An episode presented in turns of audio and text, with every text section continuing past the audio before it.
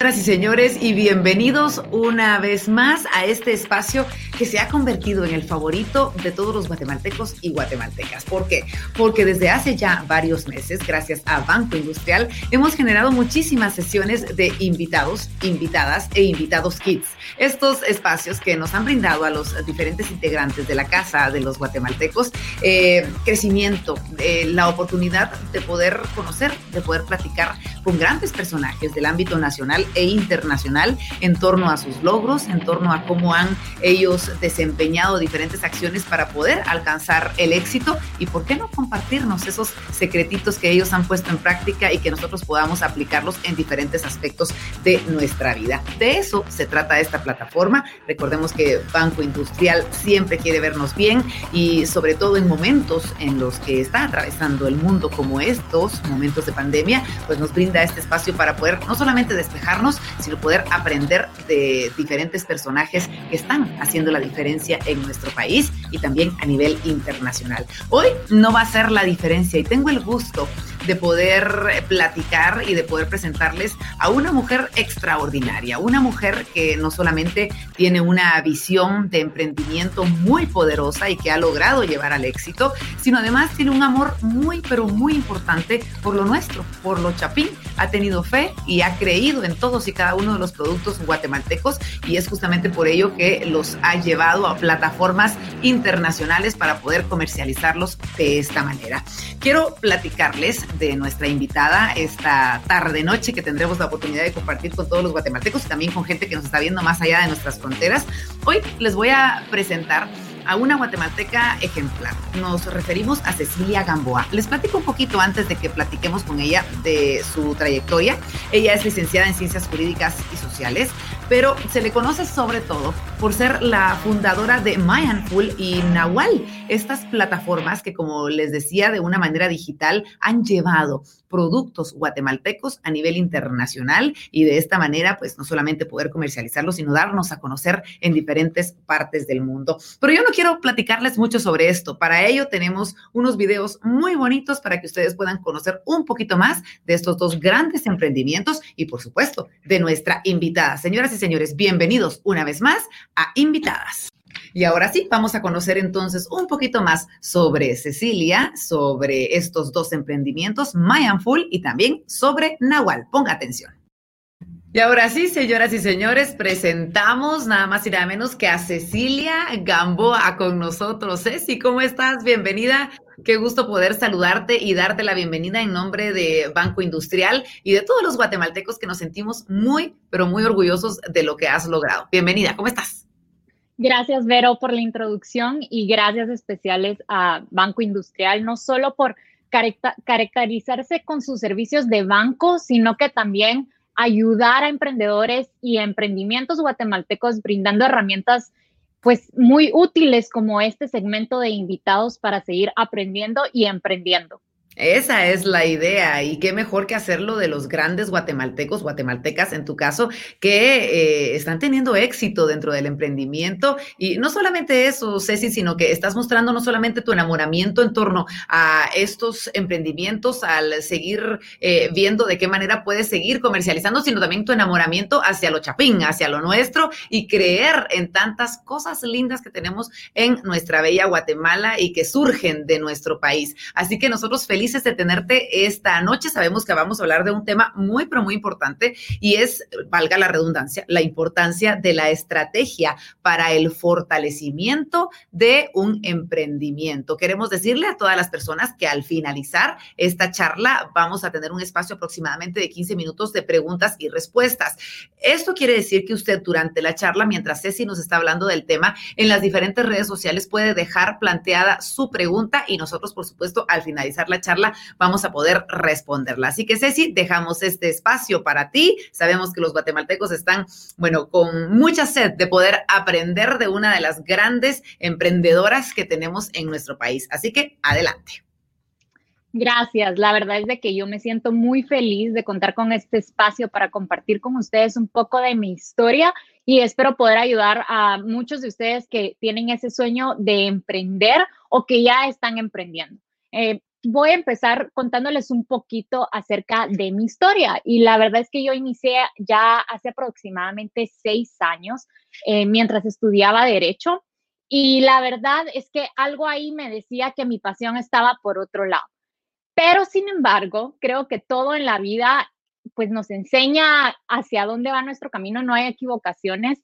Entonces ahí fue donde yo descubrí cuál era mm, lo que realmente me apasionaba. Y lo que realmente me apasionaba era luchar por los derechos de las mujeres indígenas que trabajan en el sector informal, porque muchas veces sus derechos se ven vulnerados por ser parte de este sector. Entonces yo quería desarrollar con ellas, cooperar con ellas, utilizando sus técnicas ancestrales, pero a la vez generando y creando productos contemporáneos. Y ahí fue donde surge el, primer emprendimiento este emprendimiento surgió realmente con muchísimo trabajo, pero yo tenía cero conocimiento de lo que era emprender, de cómo manejar una empresa, realmente no sabía nada, estaba en pañales. Entonces fui ahí sí que probando a pura prueba y error a ver qué funcionaba para mí. Y así fue como yo inicié. Inicié, logré reunir 5 mil dólares a través de una campaña de crowdfunding, a través de una plataforma que se llama Kickstarter, porque tampoco tenía el capital para iniciar.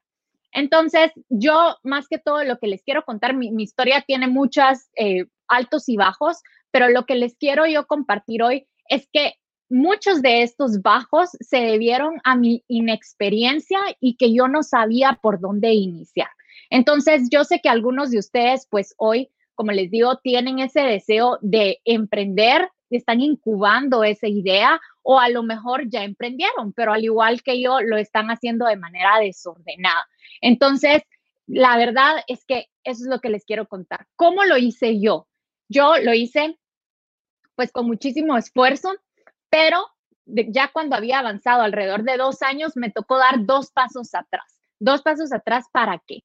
Eh, para, organizarme y seguir una serie de pasos que iban a ayudarme a mí a crear ese negocio que yo había, eh, eh, tenía la visión en mi cabeza, ¿verdad? Entonces, primero que todo, vamos a empezar a hablar de lo que es un modelo de negocio. El modelo de negocio muchas veces se confunde con lo que es un proyecto de negocio o un business plan. Y la verdad es que aunque los dos van de la mano, el, el modelo de negocio viene mucho antes que el plan de negocios. Entonces, el modelo de negocios va a ser el ADN de nuestra marca o de nuestra empresa, ¿verdad? Y este modelo de negocio tiene que responder tres preguntas clave, que son qué, cómo y a quién. ¿Qué es lo que vamos a vender, ya sea un servicio o un producto? ¿Cómo lo vamos a hacer y a quién se lo vamos a vender? Entonces, el modelo de negocio se elabora de manera previa a nuestro plan de negocios o business plan. Y la idea de, esto, para podérselos ilustrar un poquito más, voy a utilizar una de mis empresas como ejemplo. En el caso de Mayanful, que es una empresa que ofrece un servicio, bueno, y también ofrece productos, pero vamos a responder las tres preguntas. ¿Qué vendo? Un servicio y productos. ¿A quién se lo vendo? Yo tengo dos públicos objetivos. Tengo emprendedores por un lado y por el otro lado tengo los productos que venden estos emprendedores. Entonces, ahí ya respondí la segunda pregunta, ¿a quién le vendo estos productos o servicios? Y la tercera es, ¿cómo lo vendo? Ambas las vendo a través de una plataforma e-commerce.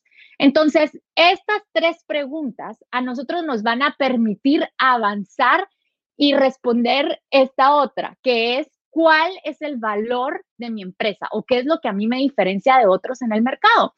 Porque una vez nosotros nos, tenemos una idea genial, créanme que se las van a, querer copiar o imitar.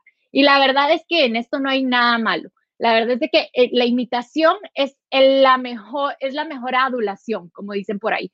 Entonces, esto nos motiva a nosotros, el libre, e, existe un libre comercio, la competencia es sana, pero nosotros queremos diferenciarnos de otros y por supuesto que queremos también sobresalir y darnos a conocer.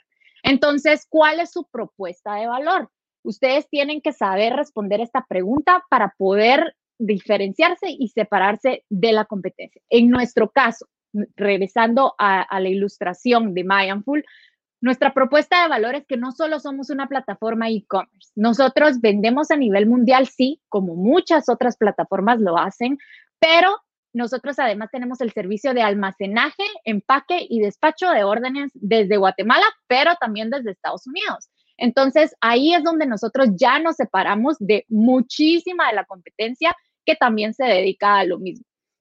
Entonces, después que nosotros ya respondimos estas cuatro preguntas esenciales para nuestro modelo de negocio, damos paso a responder lo siguiente. ¿Cuál es nuestra misión y cuál es nuestra visión? Entonces, la misión y la visión son otras dos cosas que se confunden de manera, de manera, mm, eh, a cada rato, perdón. Entonces, la visión es el plan que, que vamos a tener nosotros a largo plazo, hacia dónde queremos ir, mientras nuestra declaración de, de misión identifica el propósito de la empresa. Entonces, esto nos va a llevar a otro paso, que este paso va a ser establecer cuáles son nuestros valores, qué nos mueve a nosotros como empresa, cuál es nuestro objetivo, qué queremos perseguir, qué nos motiva a salir todos los días de la cama, qué es lo que nos preocupa y qué es lo que vivimos todos los días. Entonces, en mi caso, como les decía, en, el primer, en la primera empresa, en Nahual, a mí me motiva ayudar a las comunidades guatemaltecas y al sector informal de trabajo, porque sus derechos se ven vulnerados. Ahora, en la otra empresa, mi objetivo, mi misión, mi visión, lo que a mí me motiva es llevar los productos guatemaltecos a todas las partes del mundo y romper esa brecha que existe en nuestro país de que, tenemos, pues no tenemos un servicio logístico adecuado, ni tampoco contamos con una plataforma e-commerce. Yo lo que quiero y persigo es eh, realmente generar una marca y que todo caiga bajo la sombría de Guatemala y que seamos reconocidos a nivel mundial. Entonces, después que nosotros pues concluimos el modelo de negocio, nos da, se da paso al plan de negocios. Pero antes de esto, nosotros debemos investigar. Realmente, como les digo, yo cuando empecé, yo no sabía nada, no tenía ningún conocimiento de cómo hacer las cosas. Y otra, en una de las cosas que yo fallé, en un aspecto que fallé, es que cuando nosotros tenemos una idea, todo es color de rosa. Nosotros pensamos de que vamos a ayudar mucha gente, si, si es su caso de querer ayudar, o que vamos a generar mucho dinero, que nos va a ir genial. Y todos estos escenarios son escenarios sí, que tenemos que mantenernos positivos, que es lo que debemos de perseguir, pero también tenemos que hacer proyecciones e imaginarnos en esos escenarios que no son tan full, eh, como que eh, no son tan bonitos ni, ni son tan favorables para nosotros o nuestra empresa. Entonces debemos nosotros evaluar todos esos riesgos. ¿Y cómo lo hacemos? Simple, Ustedes, como les digo, yo lo hice a prueba y error, pero no se lo recomiendo a nadie porque no quiero que cometan mis mismos errores y después tengan que retroceder. Lo que les aconsejo es buscar los siguientes modelos de negocios. Existen dos que son muy populares. El primero es un modelo Canvas y el segundo es un modelo eh, FODA. Entonces, en el modelo mm, FODA vamos nosotros a establecer cuáles son nuestras fortalezas, nuestras amenazas, nuestras debilidades, eh, nuestras oportunidades. Para mí, en lo personal, lo que yo, el que yo recomiendo es el Canvas porque se puede ilustrar de mejor manera y nos ayuda a analizar distintos aspectos de nuestra empresa como tal. Entonces, la verdad es que yo les digo que este tema es de suma importancia y yo desearía que, que alguien me hubiera dado pues esas luces a, a lo largo de mi camino.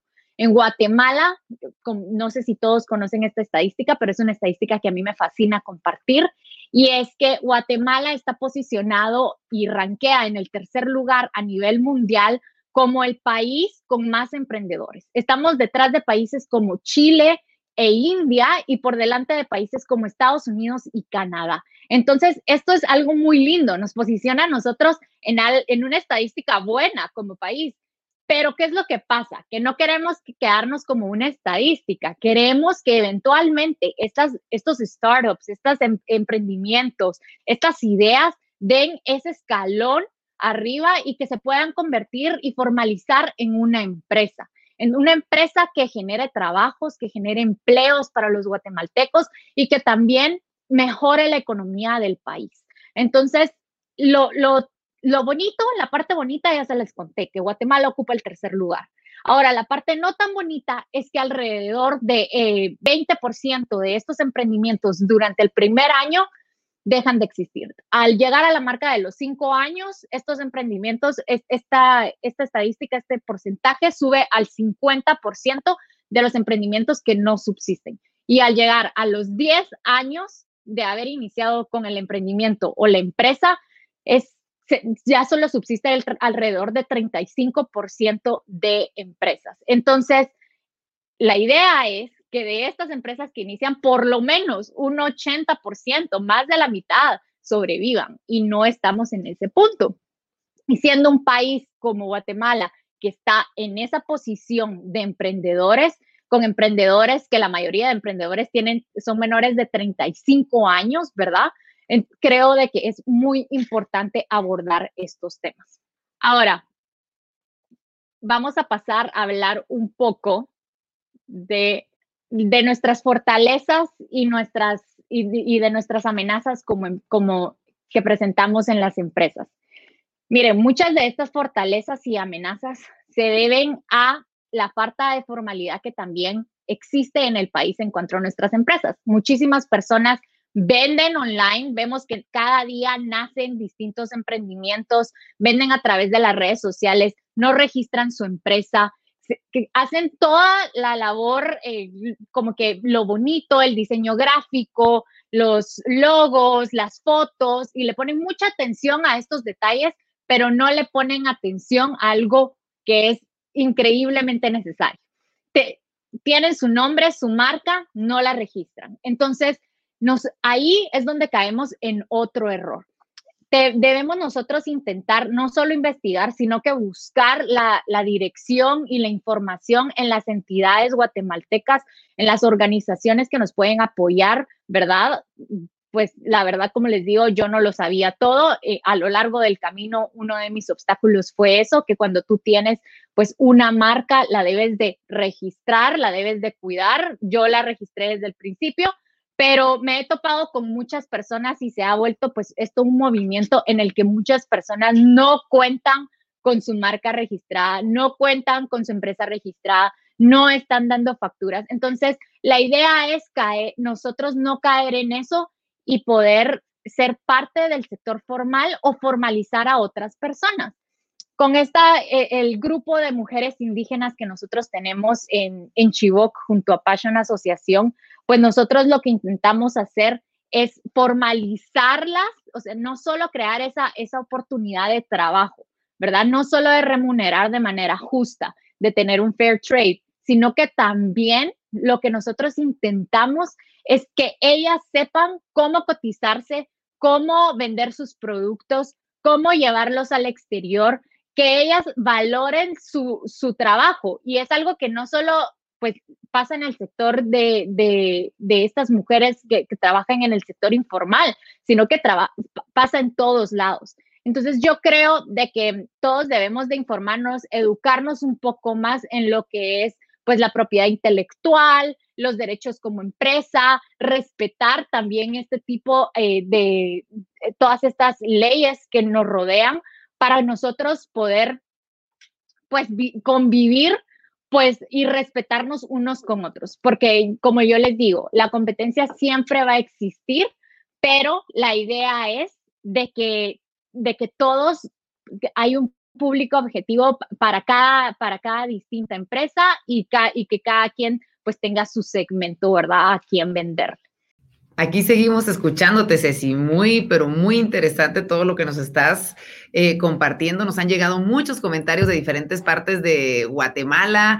Eh, en Facebook tenemos muchos comentarios de gente que nos está viendo en el interior, incluso porque es importante poder compartir con estos grandes emprendedores eh, la forma en la que tú no solamente visualizaste tus sueños, sino como tú muy bien lo dices, a prueba y error, pues fuiste encontrando el camino y no cometer este tipo de errores. Y tenemos algunas preguntas del público que queremos hacerte llegar a ti y también ir aclarando algunos temas importantes en torno a eh, pues esta redirección que deben tener nuestros emprendimientos y cómo poder reinventarlos también de repente tú que tienes pues ya tanto tiempo eh, dentro del manejo de los mismos. Y Ale Méndez nos envía la primera pregunta. ¿Cómo sé qué modelo de negocio es el mío? Haciendo referencia al Canvas y en Poda que tú mencionaste. Eh, ¿Cómo saber cuál de los dos sería el mejor para, para ir redireccionando y planteándonos la forma en la que queremos llevar nuestro emprendimiento?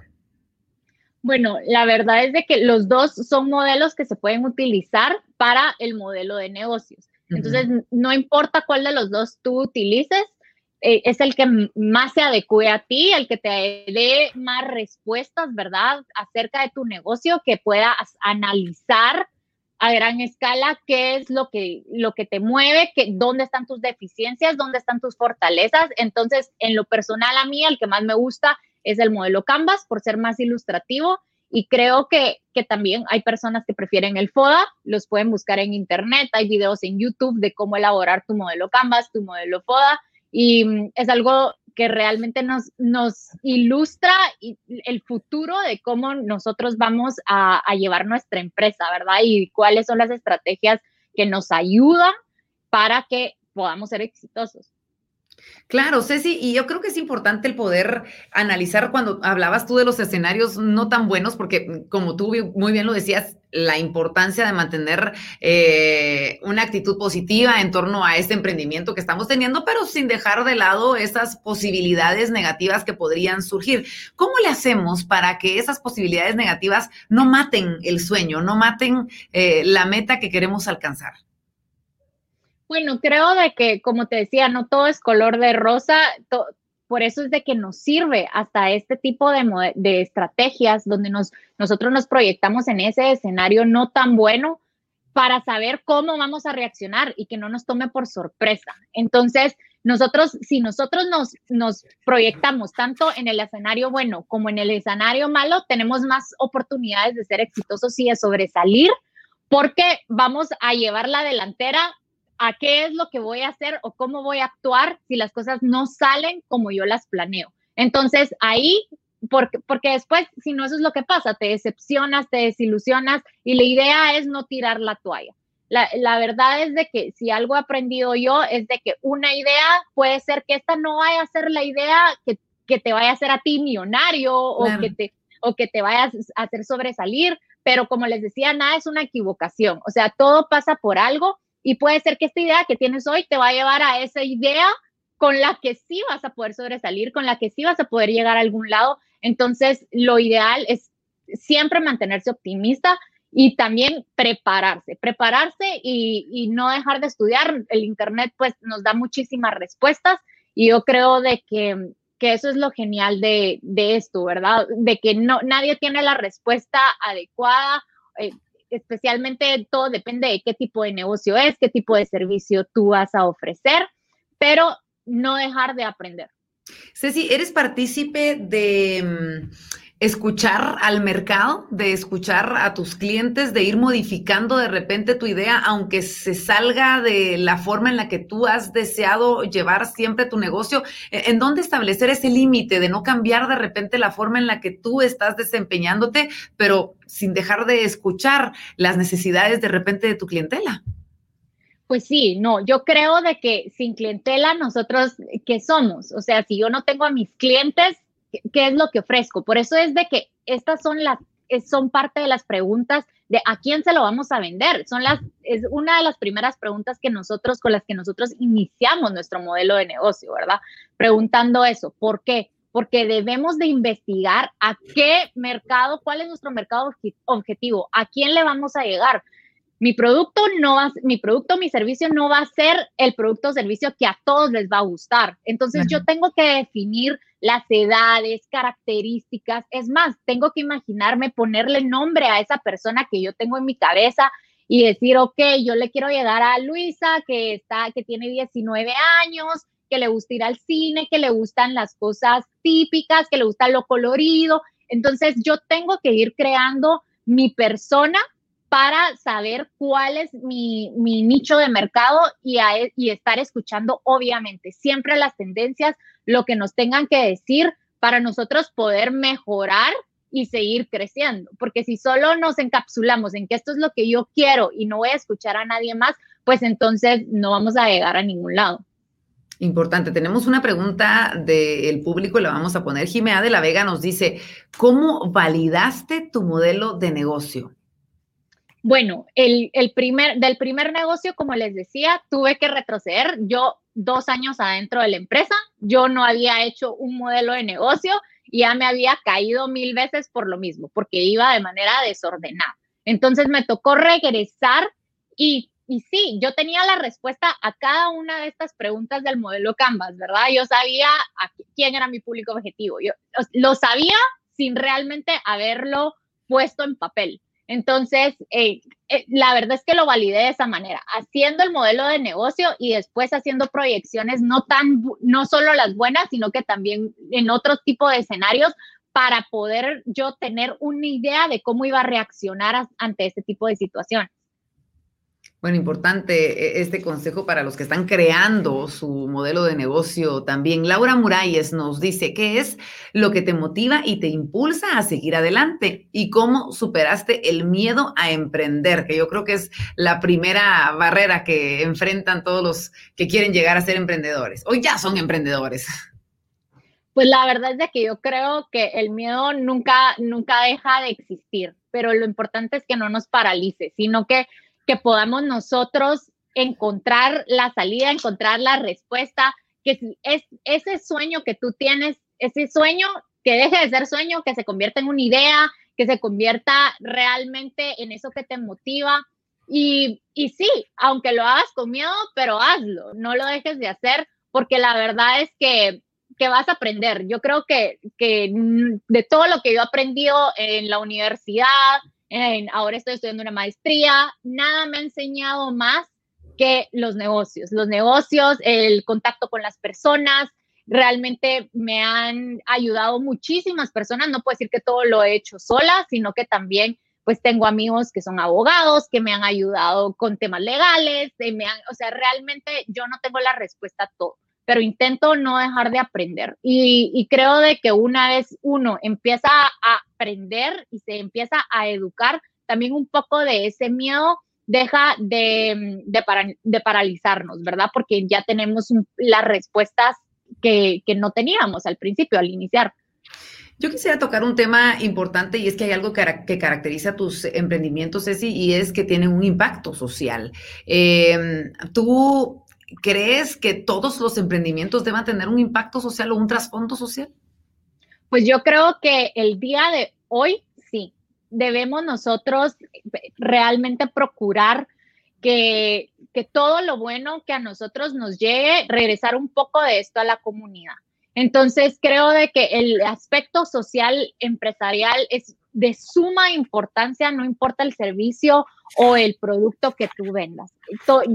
debemos de, tener esa mentalidad de no ser egoístas, de realmente de luchar por lo que queremos, pero tampoco eh, a costa de otras personas, sino que ayudar a todos los que podamos en el camino. Entonces, en, yo diría de que el día de hoy sí, debemos de tratar de involucrar y, la verdad es que no existe excusa, porque muchas personas piensan, ay, es que yo cuando sea millonaria, pues entonces voy a ayudar a tal organización. Y la verdad es que no, tenemos que hacer esta estrategia de, hacerlo parte de nuestra estrategia de crecimiento, la, involucrar a la causa social con la que más nos identifiquemos, si son animales, si son niños, si son ancianos, lo que tú quieras, pero de alguna manera regresar un poco a la comunidad. Completamente, ¿no? Como tú lo dices, no tiene que ser una ayuda que no vaya acorde a nuestras, a nuestra realidad. Podemos empezar, así como vamos bajitos, empezamos con nuestra ayuda en, en ese porcentaje. Tenemos una última pregunta esta noche y es de Laura Muralles. Nos dice, ¿cómo has logrado tener un éxito sostenido, en especial en este tiempo de pandemia? Una excelente pregunta. Pues yo creo de que algo que, que carece Guatemala, pero que yo lo estoy empezando a ver, es las ventas por Internet. Honestamente, esto ayuda muchísimo.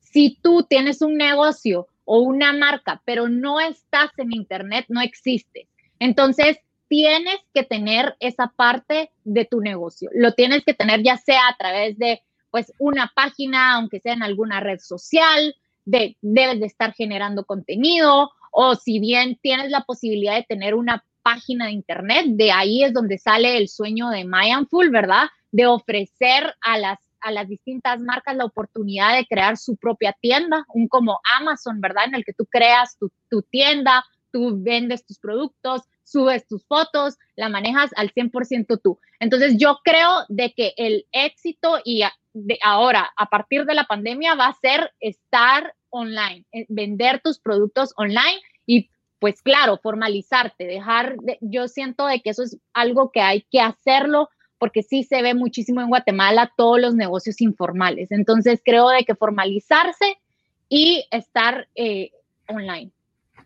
Bueno, muchísimas gracias. Y de verdad nos eh, da mucha alegría, en primer lugar, poder dar a conocer esas buenas noticias que giran en torno a los grandes emprendimientos que ponen en alto el nombre de Guatemala, Ceci. Así que a mí me encantaría poder dejarte este espacio para un mensaje final a estos emprendedores del futuro, esas personas que están en ese punto en el que no saben si tirarse al agua o no hacerlo, en el que no saben si hacerle caso de repente a esa vocecita, ese sueño que siempre han tenido de emprendimiento, en el que no saben qué tipo de estrategia deben e, integrar a la hora de emprender. esas palabras que de repente tú hubieras querido escuchar en esos momentos en los que casi no logras tu emprendimiento, pero de repente las escuchaste. Este espacio es para ti. Pues la verdad es que intentemos nosotros, el, el mejor consejo que les puedo dar es no dejar de aprender, es intentar no hacerlo todo solo, porque cuando nosotros empezamos, pues no tenemos muchos recursos, obviamente, pero también tenemos que aterrizarnos y buscar amigos. Yo siempre intento rodearme de amigos que sean buenos en lo que hacen, de involucrarnos, de los dos ayudarnos, ya sea con trabajo, con referencias, entonces de apoyarnos unos a otros y de, realmente pues saber que no lo podemos hacer todo, pero que está bien no poderlo hacer todo, que, que cada, cada persona tiene su área de expertise y mm, la verdad es que de, todo, de todo lo que uno puede hacer, siempre va a aprender una lección.